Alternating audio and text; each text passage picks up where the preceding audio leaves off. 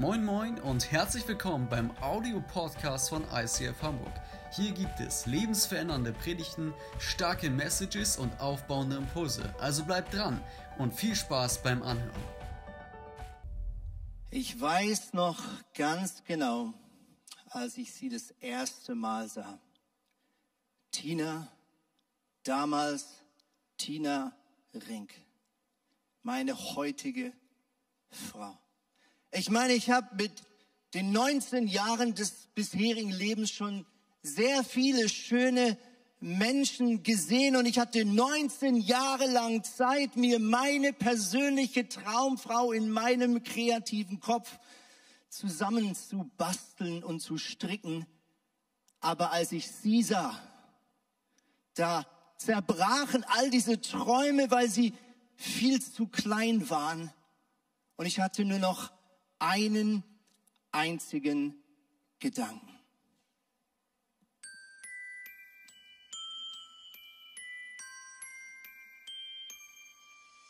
I don't want a lot for Christmas. There is just one thing I need. I don't care about the presents underneath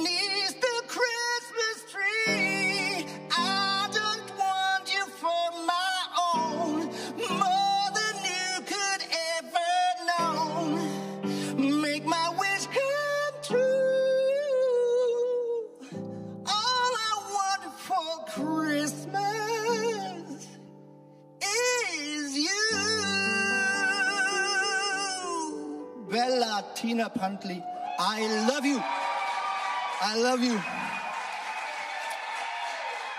Aber, meine Damen und Herren, das Thema heute ist nicht Mariah Carey, sondern das Thema heute ist Maria, die Mutter von Jesus. Aber der Predigtitel ist tatsächlich All I Want for Christmas is You. Und ich hoffe, dir ist es gemütlich. Ich hoffe, du hast ein Franzbrötchen oder sonst was Leckeres in deinen Bauch gepackt. Und ich hoffe, du bist ready für 30 Minuten geballter Bibeltext, weil ich freue mich heute, diese besondere Geschichte mit Maria, mit dir gemeinsam unter die Lupe zu nehmen und vielleicht schnappst du dir noch kurz die Bibel online oder physisch, je nachdem, was gerade näher ist oder praktischer für dich. Und wir steigen direkt miteinander in den Text hinein. Lukas 1, Vers 26.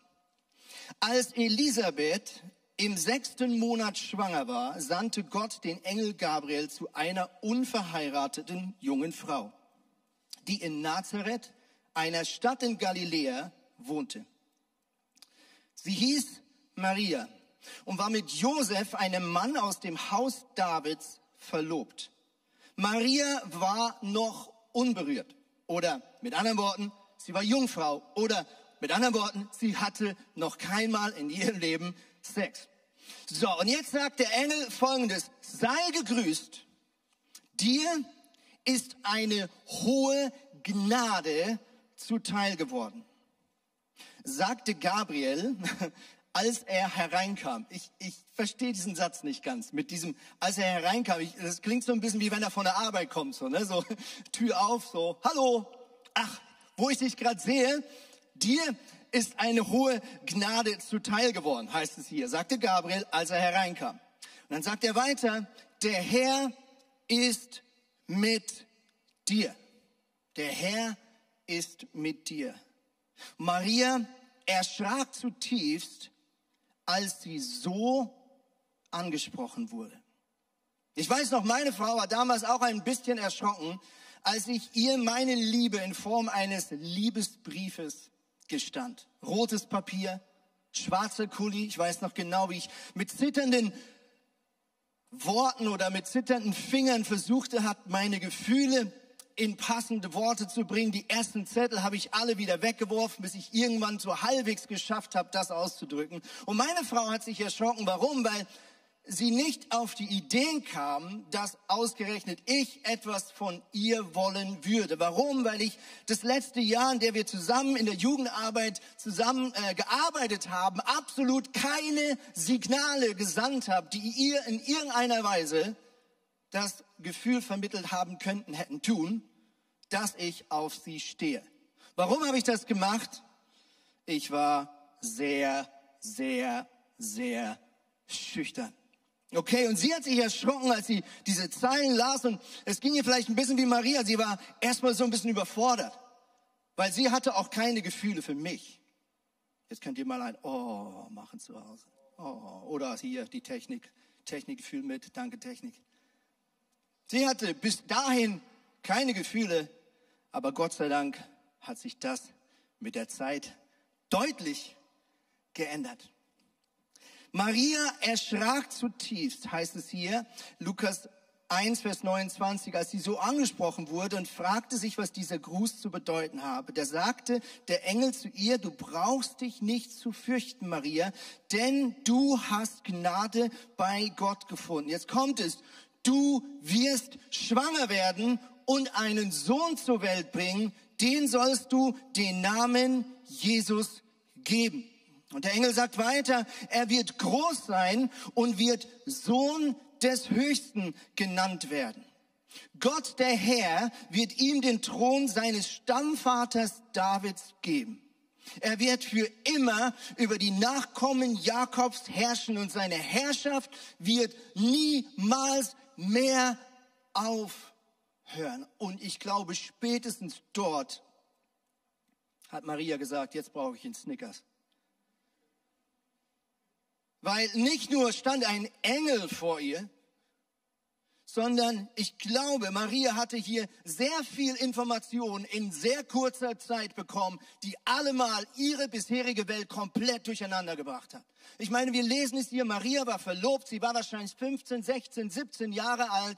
Es war wahrscheinlich klar, wie ihr Leben etwa auszuschauen hat. Sie freute sich auf eine zukünftige Ehe, auf eine gemeinsame Familie mit Josef. Und plötzlich steht da dieser Engel und informiert sie über einen Plan Gottes, der komplett all ihre Pläne über den Haufen schmeißen. Ich meine, erstens, verdau das mal. Da steht ein Engel in deiner Wohnung, der Gabriel heißt. Zweitens sagt er, du hast Gnade bei Gott gefunden. Und es heißt hier, Maria wunderte sich über diesen Ausdruck. Drittens, wow, du wirst schwanger werden. Viertens, es wird ein Sohn sein. Fünftens, du sollst ihn Joshua nennen. Das war ziemlich sicher damals das gleiche wie Josua. Josua ein wichtiger Name für eine jüdische Frau. Warum? Er war der Nachfolger von Mose, der das Volk Israel über den Jordan ins verheißene Land gebracht hat. Und es geht noch weiter. Es heißt hier, er wird über die Nachkommen Jakobs herrschen. Mit anderen Worten, Maria hört hier, dass sie nicht nur einen Jungen kriegt, sondern dass dieser Junge ein König werden wird. Und jetzt kommt siebtens, seine Herrschaft wird niemals aufhören. Und ich glaube, spätestens da wird ihr Herz so laut geschlagen haben, dass sie den Engel Gabriel fast nicht mehr hören konnte. Und sie sagt was? Sie sagt, wie soll das zugehen? Nächster Vers. Ich bin doch gar nicht verheiratet. Und der Engel antwortet, der Heilige Geist wird über dich kommen und die Kraft des Höchsten wird dich überschatten. Deshalb wird auch das Kind, das du zur Welt bringst, heilig sein und Gottes Sohn genannt werden. Ich glaube, Maria hatte schon die ganze Zeit so eine Ahnung in ihrem Kopf. Und diese Ahnung wird immer größer, weil sie realisiert, es geht hier nicht um irgendeinen Jungen, der geboren werden soll. Und es geht auch nicht nur darum, dass irgendwie Gott hier im Spiel ist, sondern ich glaube, Maria beginnt zu begreifen, dass dieser Junge, der in ihr gedeihen wird, der Messias ist, von dem das Volk Israel so lange geträumt gebetet und gewartet hat. Diese Beschreibung aus dem Hause Davids, all die Dinge, die hier der Engel zitiert und beschreibt, sie alle erinnern sie an das, was die Propheten hunderte Jahre früher dem Volk Israel in Aussicht gestellt haben. Matthäus 1, Vers 23 knüpft an die Prophetie aus Jesaja an, der 800 Jahre vor der Geburt Jesus gesagt hat: Die Jungfrau in Klammer Maria, wird schwanger werden und einen Sohn zur Welt bringen.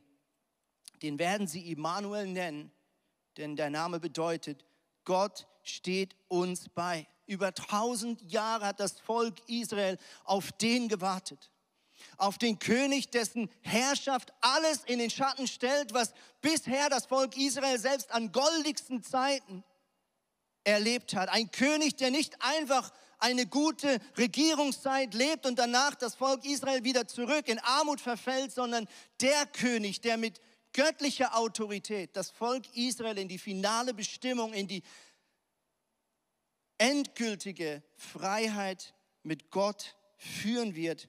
Ja, der König, der diese ganze Welt, der alle Völker miteinander versöhnen wird. Jesaja 800 Jahre vor der Geburt Jesus hat Folgendes gesagt, Jesaja 9, Vers 5, denn uns ist ein Kind geboren, ein Sohn ist uns geschenkt. Er wird die Herrschaft übernehmen und man nennt ihn wunderbarer Ratgeber, starker Gott, ewiger Vater, Friedensfürst. Mit anderen Worten, Maria beginnt zu begreifen, dass sie diese junge Frau ist. Dass sie diese Jungfrau ist, die 800 Jahre lang das Volk Israel darauf gewartet hat. Dass dieses Versprechen von Gott kommt und jetzt steht der Engel vor ihr und sie realisiert, dass sie in dieser Geschichte eine ganz besondere Rolle spielt. Ich weiß nicht, wie du damit umgehst, wenn Gott dich überrascht. Ich weiß nicht, was deine Antwort ist, wenn Gott sich dir auf irgendeine Art und Weise in den Weg stellt und vielleicht dein Leben und deinen Alltag und deine Zukunftspläne einmal ordentlich durcheinander schüttelt. Ich glaube, so Momente können Schicksalsschläge sein. Vielleicht eine Diagnose. Vielleicht eine Prüfung, die nicht gelingt und plötzlich realisierst du, dass das Studium, was du begonnen hast, mit einer klaren Perspektive, mit einer klaren Zukunftsvorstellung, so nicht länger möglich ist. Vielleicht eine Beziehung, die zerbricht. Vielleicht deine Eltern, die sich trennen. Ich glaube, wir alle sind in diesem Jahr durch eine ordentliche Planänderung gegangen. Ich weiß nicht, was du so vorhattest mit dem Jahr 2020. Ich weiß nicht, was deine Pläne waren, aber ich ahne, dass Maske tragen nicht unbedingt dazu gehört hat. Und ich erinnere mich daran, wie Gott vor vier Jahren unsere Pläne komplett durcheinander gebracht hat. Wir waren uns eigentlich sicher, meine Frau und ich, wir werden unsere Kinder in der Schweiz großziehen, wir werden in der Schweiz wohnen. Wir hatten überhaupt keine Idee oder Plan, dass wir eine Kirche gründen sollten, könnten, bis Gott sich uns in den Weg gestellt hat und uns in unserem Herzen klar gemacht hat, dass seine Pläne für unser Leben nochmal ganz anders sein können als unsere eigenen Pläne. Was tust du, wenn Gott sich dir in den Weg stellt? Was tust du, wenn Gott einen Plan schmiedet, oder auch etwas zulässt in deinem Leben, was vielleicht nicht sein Plan ist, aber er lässt es zu, wie reagierst du? Und ich möchte mit euch zwei weitere Beispiele anschauen, wo Menschen die Information bekommen, dass sie schwanger werden und die ganz unterschiedlich reagiert haben. Auch beides Menschen, die nicht einfach nur eine Info bekommen, dass sie Eltern werden, sondern die eine gewaltige Berufung von Gott auf ihren Schultern tragen, die ebenfalls Gnade bei Gott gefunden haben. Und die genau mit dieser Berufung, die viel größer ist als ihre Schultern, viel größer ist als ihre Träume, erstmal klarkommen müssen. Das eine ist Abraham und Sarah. Aber und Sarah sind 99 Jahre alt, nicht 99 Luftballons, sondern 99 Jahre alt und sie sind kinderlos. Und noch heute tut es Eltern unglaublich weh oder Ehepaaren unglaublich weh, wenn der Kinderwunsch nicht erfüllt wird. Aber damals war es eine unerträgliche Schmach, auch kulturell, sogar geistlich, wenn du nicht fruchtbar warst. 99 Jahre lang waren Abraham und Sarah kinderlos. Und jetzt kommt das Verrückte. Parallel dazu hat Gott sich ihnen im Weg gestellt und gesagt, ihr werdet die Eltern eines neuen Volkes. Eure Nachkommen werden mehr sein als Sterne am Himmel oder Sand in der Wüste. Mit anderen Worten, alle Menschen, du und ich werden eines Tages Nachkommen von Abraham und Sarah genannt werden. Und Gott sagt, ihr werdet die Eltern des größten Volkes, das es je gab. Während Abraham und Sarah mit 99 Jahren jung sagen, wir haben noch nicht mal ein einziges Kind bekommen in all den Jahren. Und es heißt in 1. Mose 1, Vers 10, da kommen zwei Engel zu Besuch und dann sagt einer der Männer folgendes, glaub mir, er sagt es zu Abraham, nächstes Jahr um diese Zeit komme ich wieder zu euch und dann wird Sarah einen Sohn haben. Dann heißt es weiter, Sarah stand hinter ihnen im Zelteingang und lauschte. Also sie war nicht im Zelt, aber vor dem Zelt und hörte, was die Männer zu besprechen hatten. Und sie lachte heimlich denn Abraham und sie waren beide hochbetagt. Und Sarah konnte keine Kinder mehr bekommen. Darum dachte sie, ich bin alt und verbraucht und meinem Mann geht es genauso. Wir werden uns wohl nie mehr über ein Kind freuen können. Nein, die Zeit sind längst vorbei. Da sagte der Herr zu Abraham, warum lacht Sarah? Warum zweifelt sie an meinen Worten, dass sie noch ein Kind bekommen wird? Jetzt kommt der ganz wichtige Satz. Für mich, in Klammern Gott, ist nichts unmöglich. Nächstes Jahr um diese Zeit komme ich wieder zu euch, dann wird Sarah einen Sohn haben. Denn für mich ist nichts unmöglich, sagt Gott. Manchmal ist das, was Gott mit uns vorhat, in unseren Augen verrückt. Manchmal löst es Schmerz aus, wenn Gott uns mit dem konfrontiert, was er für dich und für mich vorhat. Manchmal löst es vielleicht sogar Gespott aus, wie bei Sarah, die sagt, ist doch gar nicht möglich. Oder ich habe schon so oft davon geträumt, ich habe schon so lange dran geglaubt. Alles, was bei mir noch bleibt, ist purer Zynismus. Und Gott sagt heute, vielleicht auch in deine Resignation, für mich ist nichts unmöglich. Vielleicht hattest du mal einen klaren Traum über deinem Leben. Vielleicht hattest du mal dieses klare Verständnis, dass da eine Berufung Gottes ist über deinem Leben, aber du bist enttäuscht worden oder die Türen sind nicht aufgegangen oder Leute haben dir gesagt, das geht nicht oder du bist vielleicht auch auf diesem Weg gescheitert. Aber ich möchte dir heute zusprechen, egal wie oft du gescheitert bist und egal wie oft es nicht geklappt hat, für Gott ist nichts unmöglich. Und Gott hat die Zeit 99 Jahre zuzulassen, wo du denkst, es wird nicht, es geht nicht, ich kann es nicht. Und trotzdem sagt Gott im hundertsten Jahr, jetzt geht die Tür auf und die Zeit des Wunders ist da. Die zweite, das zweite Ehepaar, was wir kurz miteinander anschauen wollen, sind Elisabeth und Zacharias. Elisabeth ist ähm, kurz vor Maria schwanger geworden. Zacharias ist der hohe Priester in der damaligen Zeit und er hat eine ganz wichtige Aufgabe, denn es ist ihm dieses Jahr zuteil geworden, ins Allerheiligste einzutreten, da wo man nur einmal im Jahr überhaupt eintreten durfte und auch nur als hoher Priester. Und genau dort findet folgende Szene statt. Lukas 1, 6 bis 7. Da heißt es, beide, also Zacharias und Elisabeth, lebten nach Gottes Willen und hielten sich, an, sie hielten sich in allem genau an seine Gebote und Ordnung.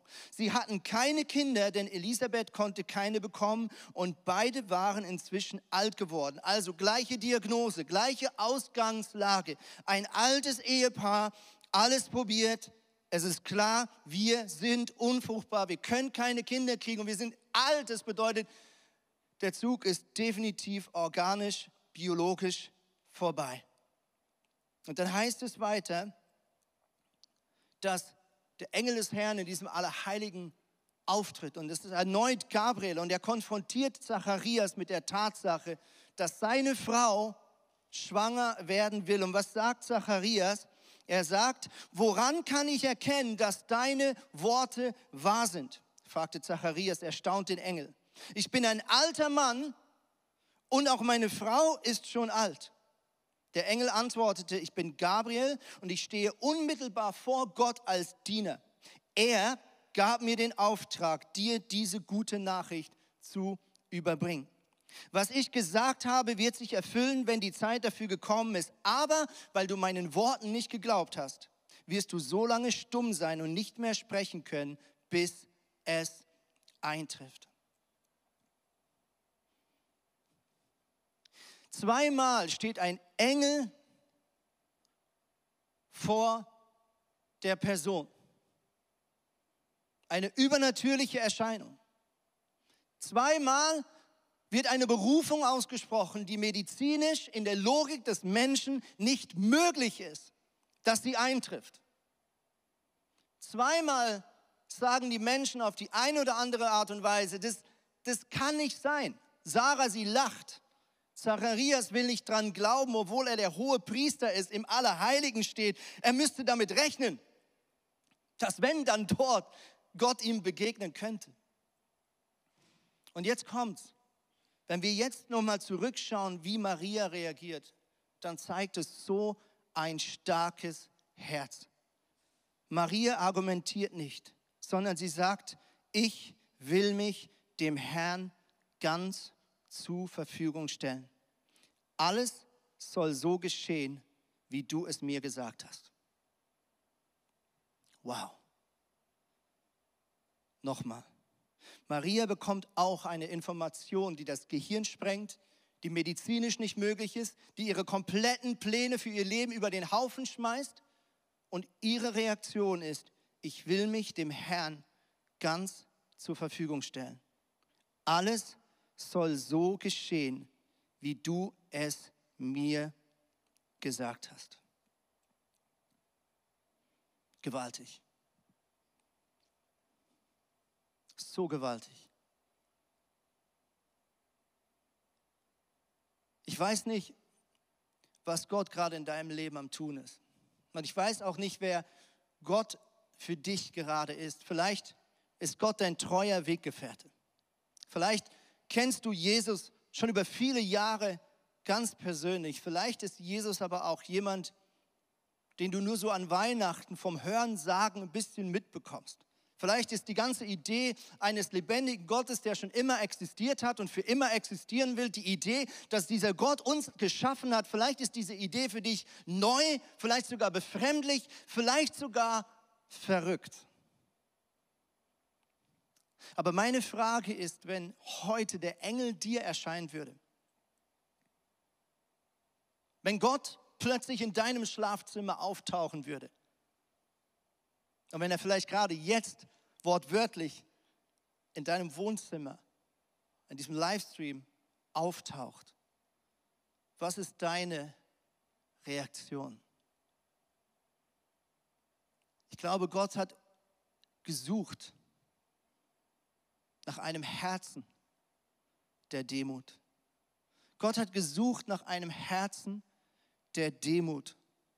Und offensichtlich hat er dieses Herz was er gesucht hat, in dieser jungen Frau namens Maria gefunden, die nicht mit Gott argumentiert, die ihre Ängste durchaus hat, die wahrscheinlich ihre hundert Abers durchaus hatte, aber die zum Schluss gesagt hat, wenn es diesen Gott gibt und wenn Gott diesen Plan wirklich für mich hat, dann soll es geschehen dann ist es okay. Und wenn es alles durcheinander bringt und wenn es mein Leben komplett neu priorisiert und wenn es Konsequenzen haben wird, ich möchte Ja sagen zu dem, was Gott in meinem Leben vorhat. Vielleicht bist du jemand, der seit vielen Jahren mit Jesus unterwegs ist. Ich möchte dich ermutigen, dass du nicht aufhörst daran zu glauben, dass Gott Wunder tun kann. Sarah und Abraham waren 100 Jahre alt, als sie ihren ersten Sohn bekam. Zacharias und Elisabeth waren steinalt, als das Wunder kam. Weißt du, was das bedeutet? Es ist nie zu spät. Solange dein Herz schlägt, solange du atmen kannst, solange deine Füße diesen Boden berühren auf dieser Welt, hat Gott Möglichkeiten. Und kann Gott Dinge tun, die er bisher nicht getan hat.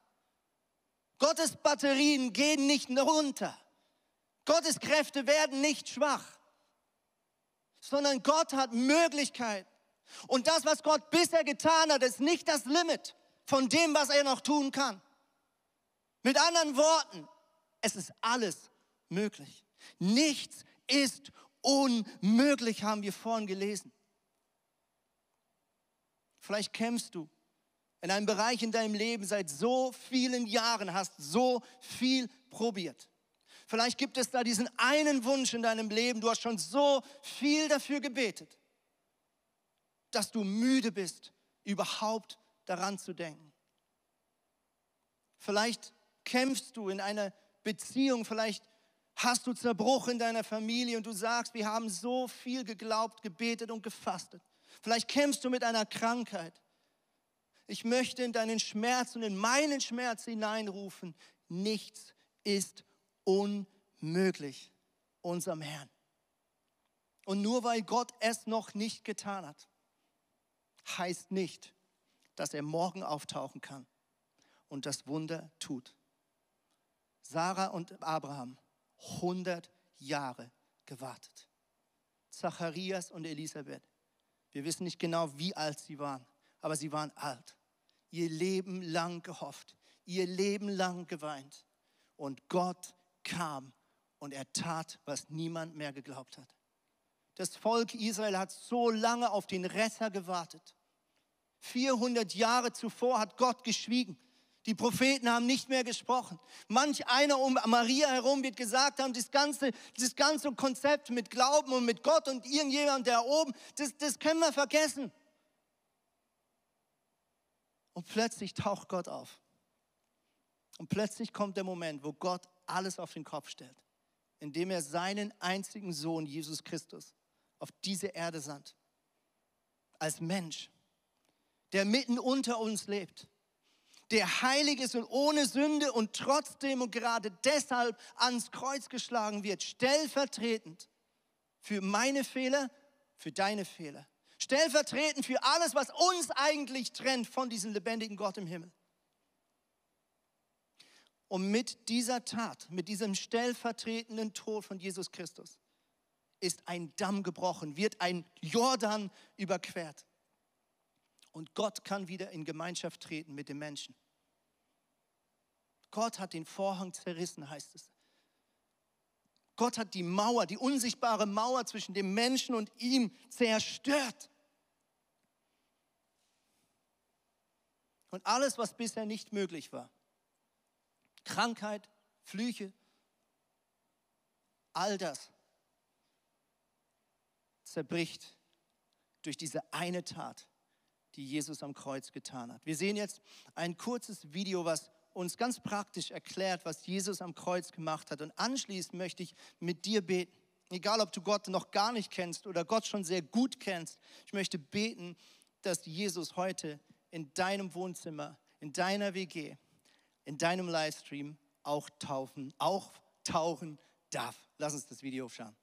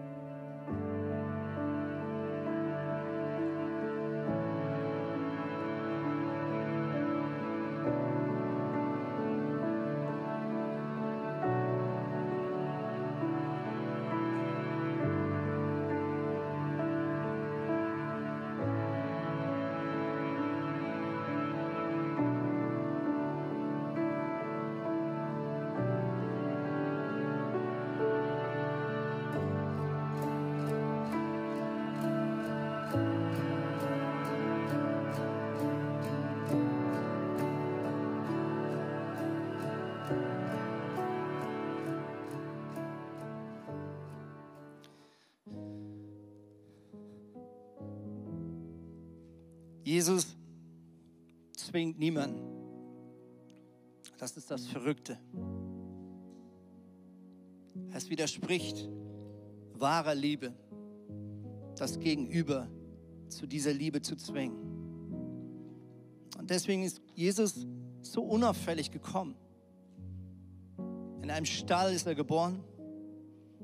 Die ersten, die ihn sehen durften, nebst Maria und Josef, waren Hirten, mit anderen Worten Leuten, die nicht sehr wichtig waren in der damaligen Welt. Jesus lebte ein einfaches Leben eines Zimmermanns, lernte das, was sein Vater als Beruf ihm vorgab. Jesus war so anders, als das Volk Israel ihn erwartet hatte. Sie haben gedacht, er kommt mit Trompeten und mit einem riesen Tamtam, mit einem großen Herr. Sie dachten, er kommt mit Macht, mit Glamour. Und Jesus kam so unauffällig, dass ihn nur die Menschen wirklich sehen konnten, die mit diesem Herz nach ihm Ausschau gehalten haben.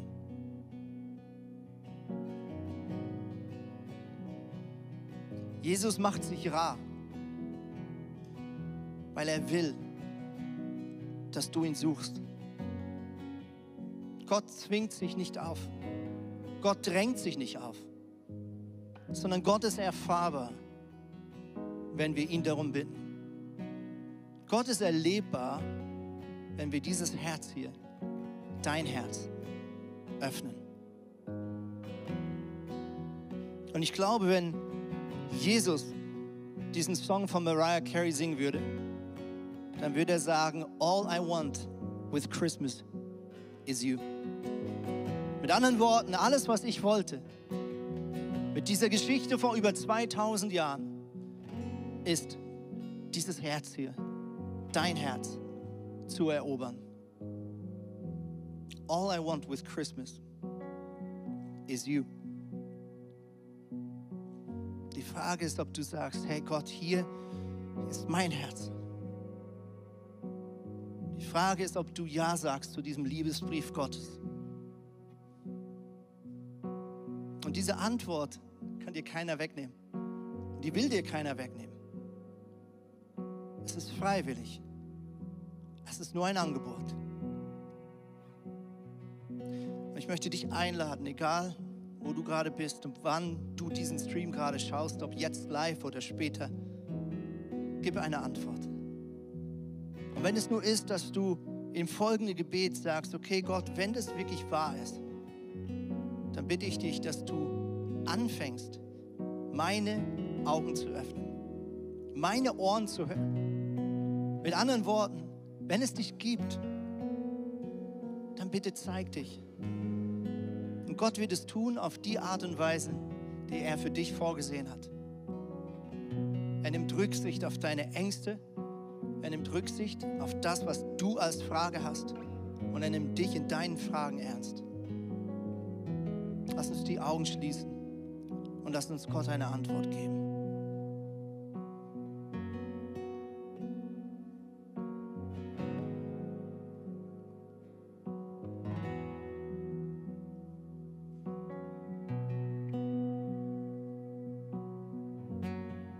Wenn du Gott noch nicht kennst, dann kannst du das folgende Gebet einfach mit mir mitbeten. Da, wo du bist. Jesus, ich danke dir, dass du mich geschaffen hast. Jesus, ich danke dir, dass du mich liebst. Jesus, ich danke dir, dass du mich nicht aufgegeben hast. Jesus, heute bringe ich all meine Fehler und alles, was mich trennt, von dir zu dir. Ich nehme deine Vergebung, deinen stellvertretenden Tod am Kreuz von Golgatha für mein Leben an. Jesus, von jetzt an bist du meine Lebenspriorität. Und ich lasse dich nie mehr los. Ich danke dir, Jesus, dass du es bist, der mich nie mehr loslässt. Und Vater, ich bitte dich auch für all die Träume, all die Schmerzen, all die Zerbrochenheit. Ich bringe dir all die geplatzten Lebensvisionen, zerstörte Beziehungen, gefühltes Scheitern. Und wir halten dir unser Herz nochmal hin, Jesus Christus. Wir bringen dir unsere Kämpfe, unsere Niederlagen. Und ich danke dir, Gott, dass es kein zu spät gibt in deinen Augen. Solange mein Herz schlägt, solange ich atme, ist Gnade über meinem Leben. Und ich sage in meinen Lebenskampf hinein, nichts ist unmöglich bei meinem Gott. Im Namen von Jesus Christus. Amen.